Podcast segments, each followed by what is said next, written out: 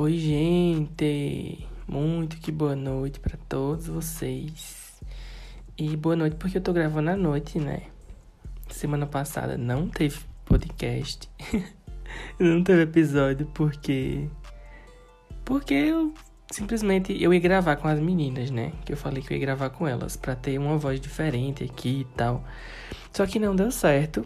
É, a gente ia gravar novamente essa semana, mas também não deu certo. Elas estão me dando bolo ó, há séculos.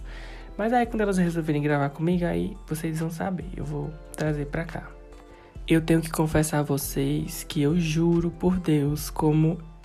É, eu não sei como é que eu tô gravando esse episódio. Porque na minha cabeça eu já tinha cancelado esse negócio de podcast. Mas é, eu vi que realmente tem pessoas que escutam.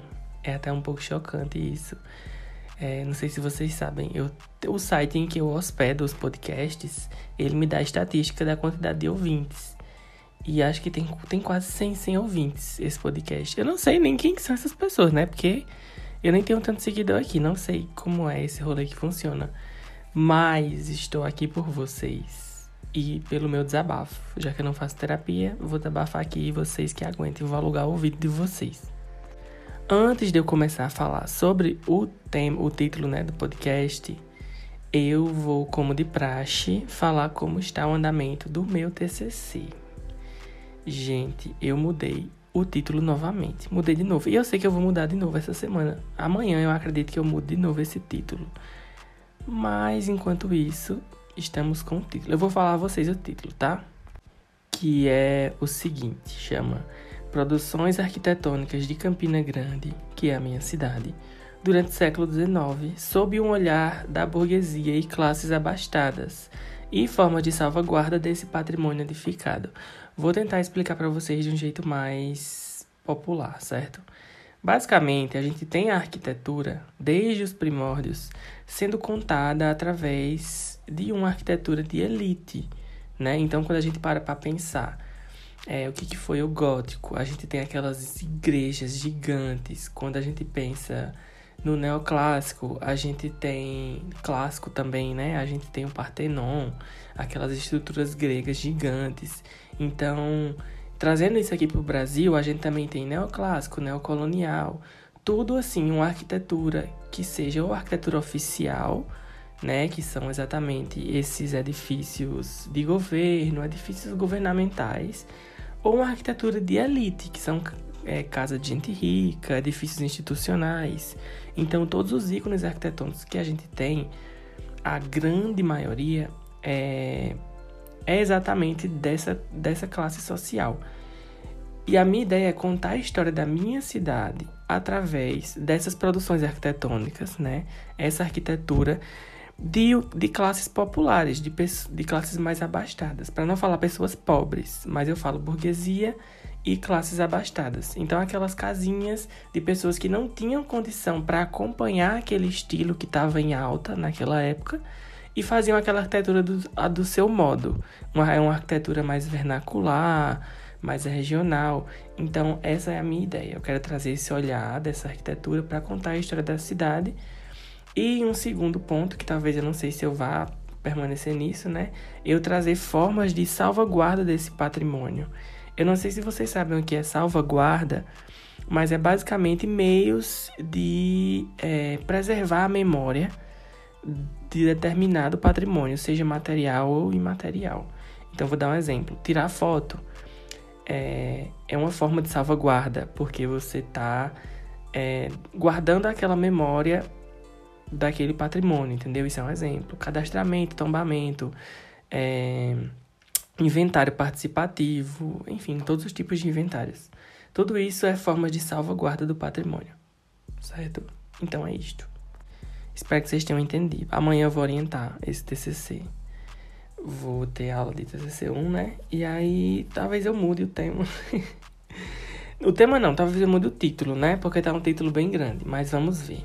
Eu ainda eu disse que eu tinha já fechado com meu orientador, mas não fechei. Vou mudar de orientador amanhã, muito provavelmente. É, da minha sala, eu sou o único que está com o tema de patrimônio. Dá um pouco de depressão pensar isso, porque, enfim, né? Seria legal se tivesse outras pessoas. Mas é isso, é o que temos. Essa é a atualização da semana sobre meu TCC. Eu já tenho 10 livros, incluindo artigo também, é, no meu referencial teórico. Desses 10, acho que eu já li uns 7 completo e o restante foram só consultas. Mas tá indo, viu? Tá indo, eu já tô com muita coisa na cabeça. Eu, tenho, eu sei que eu tenho que começar a escrever direitinho no papel pra, sabe, ficar tudo na cabeça. Tudo fixadinho. Mas vamos que vamos, let's go. Indo para o nosso título, né, nosso tema deste episódio é o seguinte: nesse episódio eu quis falar um pouco sobre portfólio de arquitetura do estudante de arquitetura, do sofredor de arquitetura, né? E como o Instagram pode auxiliar nesse processo de criação de portfólio, que foi exatamente o que eu fiz e é exatamente no que o Casebre se transformou. E aí, para isso, eu vou explicar para vocês como surgiu o Casebre, de onde veio, como foi, de onde veio essa ideia, enfim. É, eu acredito, é, eu sou muito péssimo de memória, mas eu acredito que o Casebre, eu iniciei ele ou, ou foi no terceiro ou foi no quarto período. Deixa eu pensar aqui. Já sei, foi no quarto período, que foi exatamente no início da pandemia. É, no quarto período foi quando eu comecei a estagiar. E aí, para estagiar, né, geralmente todos os escritórios eles pedem um portfólio dos estudantes junto com o currículo para a gente poder ser aceito ou não, para eles avaliarem as nossas habilidades, né? Eu tenho as minhas é, opiniões sobre isso, mas eu não vou falar agora. E aí eu, arranjei, eu consegui essa oportunidade de estágio e veio muito do nada e eu, eu precisava criar um portfólio. E eu disse, poxa vida, vamos lá fazer um portfólio, né? A gente sabe que o portfólio geralmente é aquele documento, tem a, a folha de rosto, né? Que é tipo a capa. É, aí você vira a folha. Aí tem é, as suas informações pessoais, idade, as experiências de tipo assim, extracurriculares, cursos que você tem por fora, coisas que você já participou.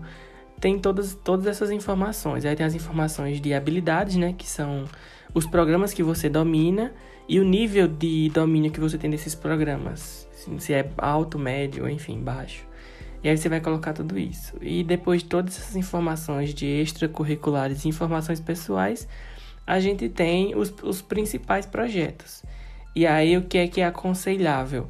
Se você está deixando o seu portfólio em um escritório de arquitetura de interiores, é importante que você coloque seus projetos de interiores, de render, é, que vai fazer sentido para aquela pessoa que está abrindo seu portfólio é, se sentir atraída por você, pelo, por você não, peraí, ficou estranho isso.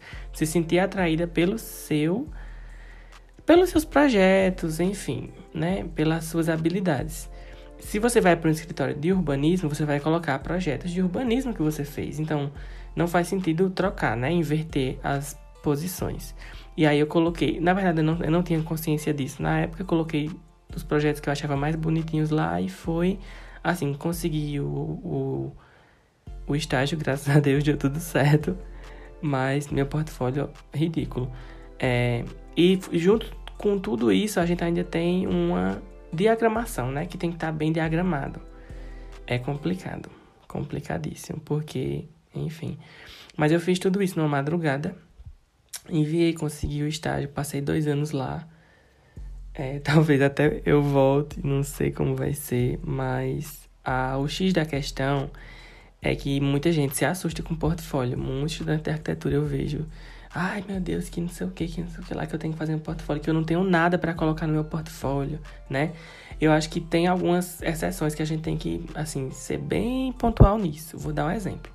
Se você fez um trabalho em grupo, geralmente quando a gente está muito no início da faculdade, a gente não tem muito extracurricular para colocar, a gente não tem muita coisa para colocar.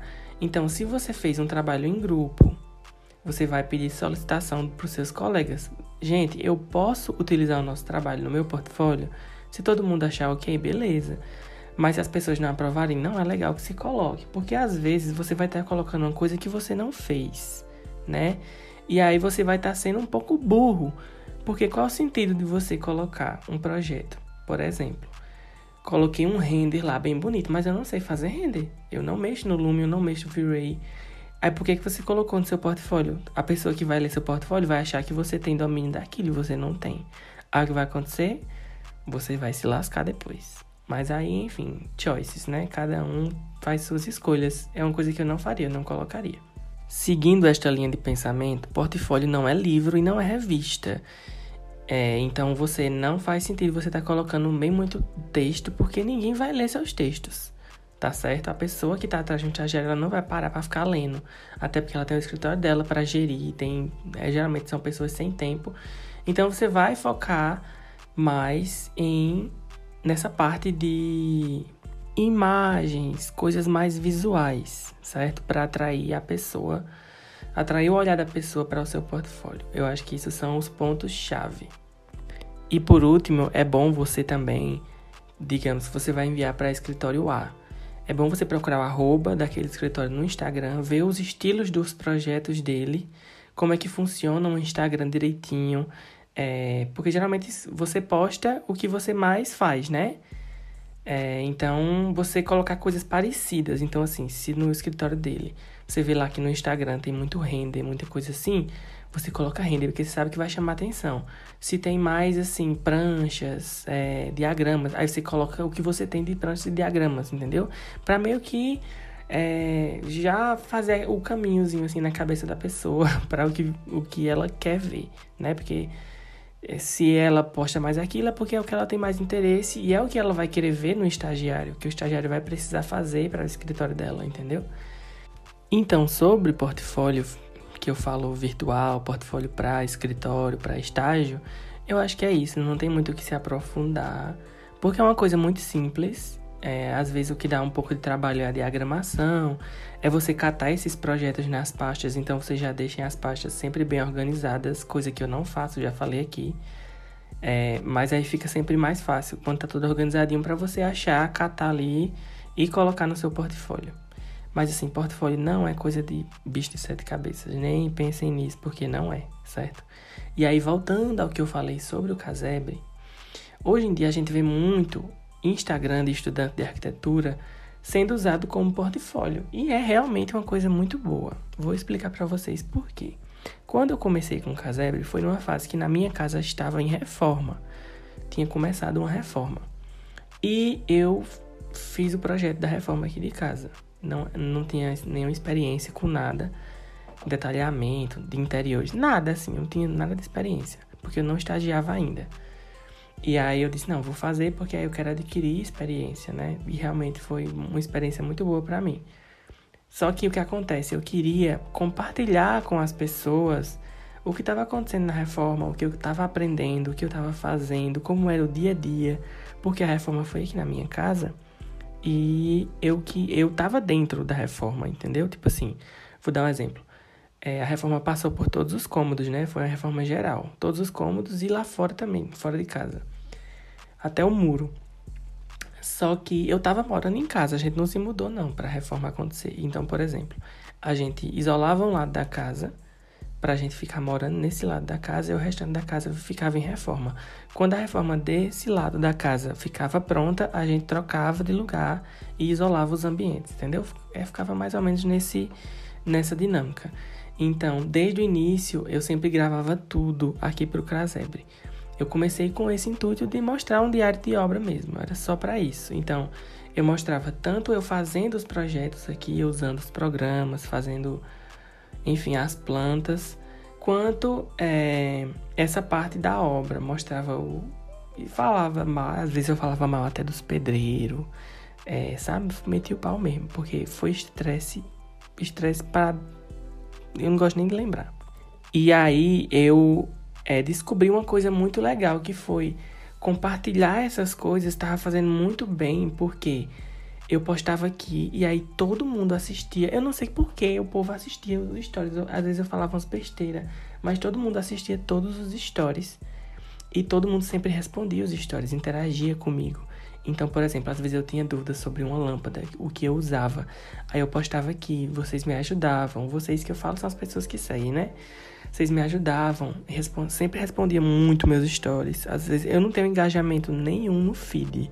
Às vezes ninguém comenta as fotos que eu posto, mas nos stories sempre muita gente responde. E aí eu ficava lá naquele engajamento, aquela coisa, trocando ideia. E eu dizia, ah, mas aqui é, a gente vai usar tal iluminação. Aí aparecia uma pessoa e dizia, ei, essa iluminação aí é muito amarelada, é muito branca. Era melhor se tu usasse tal iluminação. Aí, por exemplo, às vezes eu ia fazer compra de material de construção, né? É, nas fases da obra. E sempre que eu ia fazer a compra, eu gravava história, mostrava, falava dos preços, é, mostrava a realidade, que às vezes a gente especifica uma coisa no projeto que é uma coisa que tem um preço muito grande. Ou às vezes até um. um para instalar aquela coisa ali tem um gasto muito grande que não vale a pena. Então eu compartilhava tudo aqui e eu tinha um feedback muito massa de todo mundo. E aí foi assim que o Casebre foi se desenvolvendo. E aí a segunda fase foi quando acabou a reforma, eu não tinha mais conteúdo de obra, né, para mostrar aqui, mas eu estava no estágio e aí eu comecei a mostrar as coisas que eu fazia no estágio. E com isso veio os cursos, né? Depois que eu entrei no estágio, eu, eu subi de nível, né? Digamos assim, avancei de nível no sentido de habilidade com os programas. Então, digamos que em AutoCAD eu tenho um nível avançado, layout SketchUp também. E aí eu sempre fui muito de querer compartilhar tudo que eu sei. E aí foi com isso que surgiram os cursos de layout, que eu já dei curso de layout, de SketchUp aqui pelo Casebre. E eu não sei se foram dois ou foram três, três mini cursos que eu dei. E aí eu divulguei, né, aqui no Instagram, as pessoas se inscreviam. E no determinado dia do mini curso, a gente passava uma tarde inteira juntos. Era online, síncrono, né? Ao vivo. E era um estilo de oficina. Então, as pessoas entravam, eu dava a aula e as pessoas iam fazendo junto comigo, os alunos. E a gente desenvolvia junto. Então, às vezes eu parava para ajudar alguém e tal. A dúvida de um era a dúvida de outro. Então, era muito dinâmico, era muito bom. E ah, foi assim que eu fui desenvolvendo, né? Hoje, hoje, o Casebre, é, eu digo que ele já tem, vai, o Casebre vai fazer acho que dois anos, 2020, 2021, 2022. É, acho que vai fazer uns três anos o Casebre, ou quatro, não sei. E nesse tempo eu acredito que eu criei um portfólio aqui. E não é um portfólio, né, aquela coisa física e óbvia, é um portfólio contínuo, é uma coisa que as pessoas sabem que aqui eu posto meu dia a dia, é uma coisa mais dinâmica, mais distraído. Eu não falo formalmente, é, na verdade eu não falo formalmente em lugar nenhum, né? Mas aqui eu sou mais aberto para conversar porque é, a maioria das pessoas que me seguem aqui são alunos, estudantes, e eu também sou estudante. Então acho que eu falando para estudante, eu posso ser desse jeito assim que eu sou informal mesmo. Só que com o tempo foi passando, muita gente foi me seguindo. Eu falo muita gente, aí vocês acham assim, meu Deus, ele tem um milhão de seguidores. Não, gente, eu tenho 200 seguidores. É pouquíssima gente, mas é, eu acredito que todo mundo que me segue aqui no, no Casebre é, é, uma, é uma galera muito massa, porque eles sempre estão respondendo meus stories e conversando comigo e tal. Eu vou dar um exemplo. Eu sempre levanto vários temas aqui nos stories. Os stories é muito mais ativo do que o feed, isso é um fato. Mas eu sempre tô falando do meu dia a dia nos stories. E aí, por exemplo, eu postei sobre o TCC, né? E aí apareceram várias pessoas me dando dicas sobre TCC. Gente até formada, falando, ah, mas usa tal fonte. É, teve uma menina que falou comigo, né? Que ela já é arquiteta formada e falando sobre o TCC dela. E aí ela, é, eu peguei o WhatsApp dela, a gente conversou pelo WhatsApp, ela trocou uma ideia, me ajudou e tal. Então eu tenho um feedback muito legal. É por isso que, que o Casebre, até hoje, ele existe. Porque assim, se eu não tivesse esse retorno, eu sou esse tipo de pessoa. Eu deixava pra lá e nunca mais voltava por aqui. Às vezes eu faço isso, né? Eu dou uma sumida. Mas é porque é uma correria muito grande. E até o povo fala que eu tenho 500 Instagrams. E realmente, mas eu sempre tento dar atenção aqui, sabe? No Casebre. E é isso. Então, assim, hoje o Casebre virou meu portfólio. Quem entra no meu perfil, se tiver histórias no dia, ótimo. Se não tiver, é um pouco confuso para a pessoa, mas aí tem os meus destaques, que eu tenho umas coisas salvas lá. Tem o meu feed, que é bem bagunçado. Você entra no meu feed, você vai ver patrimônio histórico, você vai ver diagrama, você vai ver projeto executivo, vai ver render, porque eu faço um pouco de cada. Eu tenho experiência em alguns, algumas áreas dessa. E porque eu gosto, né? Eu acho que o feed reflete quem eu sou. Eu sou muito assim, meu bagunceiro, gosto de várias coisas ao mesmo tempo. E aí o casebre é isso, né? É, o casebre é o resultado de toda a minha carreira desde o início, como estagiário, como quando eu realmente comecei a mexer com arquitetura, com os projetos. E quem quiser saber mais, fala comigo. Mas tá lá no feed, tem até um post falando sobre os jobs que eu faço, né? Então tem modelagem 3D, criação de pranchas no layout, diagramação de páginas, adoro diagramação, pós-produção, é, já dei cursos de layout, SketchUp, Photoshop, AutoCAD, Illustrator. Aí entra os diagramas, colagens e fotomontagens, né? Então, a, a que ponto é, o meu Instagram profissional, entre aspas, ele pode servir como portfólio, né? É, acho que não, tipo assim, eu não mandaria o meu arroba, por exemplo, ah, vou para um estágio. Aí eu vou pegar, mandar meu arroba para a pessoa e dizer, pronto, é isso aí, esse é o meu portfólio. Não. É, tem teu portfólio físico, aquela coisa formal para você enviar para a pessoa. Mas o seu Instagram, é, como estudante de arquitetura, a gente pode utilizar ele e desenvolver ele de uma maneira que quando a gente se forma, ele possa virar nosso Instagram profissional, né? Às vezes eu sou bem formal nesse Instagram, mas porque é, isso é como eu sou. E eu acredito que as pessoas gostam de ver além é, do projeto, além do que. dessa parte mais formal.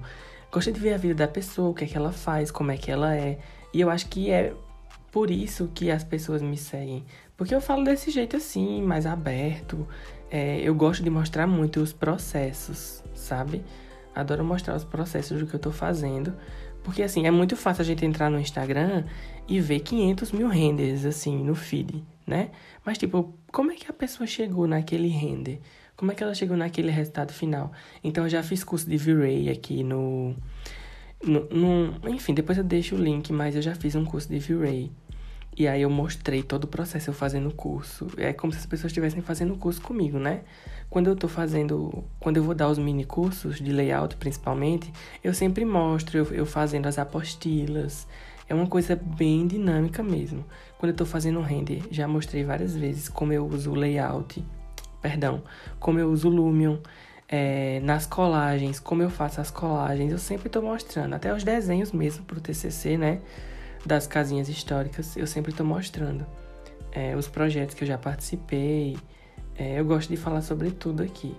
Então, eu acho que esse tipo de portfólio, que é o quem você é, a sua essência como profissional, eu acho que é muito massa. Eu acho muito interessante, sabe? Pro para sua vida acadêmica e posteriormente para sua vida profissional. É muito legal. Você ir além do só dos postzinhos de, porque eu já vi muitas pessoas assim, né, que abrem um Instagram, um Instagram como estudante e aí só posta os trabalhos da faculdade Aí, por exemplo, começar a postar coisas sobre o mundo da arquitetura. Ai, o que é uma platibanda? É, o que é um moodboard? Eu acho que já tem tanto Instagram sobre isso, a gente tem que ser um pouco diferencial, né? Eu falo por mim, eu adoro seguir Instagram, que as pessoas, elas falam sobre a vida delas e são elas são mais dinâmicas. Sabe, aquela coisa mais robotizada não entra na minha cabeça, não gosto, nem, nem vou atrás. Inclusive eu sigo um, um rapaz que ele trabalha com revestimento, né? Ele aplica revestimento, ele é tipo um pedreiro. E eu adoro seguir ele porque é muito legal ver o processo, sabe? Ele explica o processo e aí ele mistura aquilo com a vida pessoal dele. E aí mostra os filhos, aí mostra como é na obra. É uma coisa assim, é a realidade. Ele mostra a realidade da vida dele. Eu acho isso legal. E eu acho que é isso que a gente tem que trazer como portfólio, né? Porque isso também é uma coisa que conta, as relações, enfim. Acho que eu tô viajando um pouco, mas vocês estão entendendo. E é isso, eu não tenho muito mais o que falar sobre portfólio. É, o casebre é isso, que vocês sabem, que vocês veem. Continuem interagindo comigo, eu adoro que interajam comigo. Gosto mesmo. No feed eu nem ligo se vocês não comentarem, se vocês cagarem assim, tipo, ah, não tô nem aí, sabe? No feed eu não me importo. Mas eu adoro quando respondem os stories, porque eu fico lá respondendo de volta e tal. Pronto, hoje mesmo eu tô gravando aqui, hoje é dia 24. Quarta-feira. Quarta-feira é. E hoje eu postei sobre que eu tô fazendo, né, o diagrama para a disciplina de ateliê integrado. E aí eu quero fazer um diagrama tipo uma maquete branca, mais bonitinho, uma coisa mais organizada. Só que eu tava precisando de uns plugins e tal, e várias pessoas responderam, me ajudando, falando, ah, eu tenho um plugin, me enviaram e tal, deram dicas, sabe? E eu acho que isso é o que vale. Tipo, de que adianta a gente ter o Instagram profissional se a gente não tem o um networking, a gente não tem esse feedback. Então, já vou agradecendo aqui também. Valeu todo mundo que me ajudou a resolver isso. É, vou tentar postar mais processos no feed também, né? Porque os stories eles se apagam, somem. E estando, estando no feed, acho que fica mais fácil de, de ficar registrado mesmo. É só porque eu tenho preguiça de organizar para postar. Mas vem aí. Então, para fechar o nosso episódio, hoje vai ser um episódio curtinho, entre aspas, né? 25 minutos. Para fechar esse episódio, eu gostaria de dizer que encorajar vocês, na verdade, né? Se você é estudante de arquitetura e às vezes se sente, ah, tenho vergonha de postar, de falar no, nos stories, ou de mostrar esse outro lado, né, mais pessoal. Gente, sabe o que eu acho? Que assim, se você faz um Instagram o Instagram, obviamente, ele é seu. E se a pessoa lhe segue, é porque ela quer ver o que você fala lá.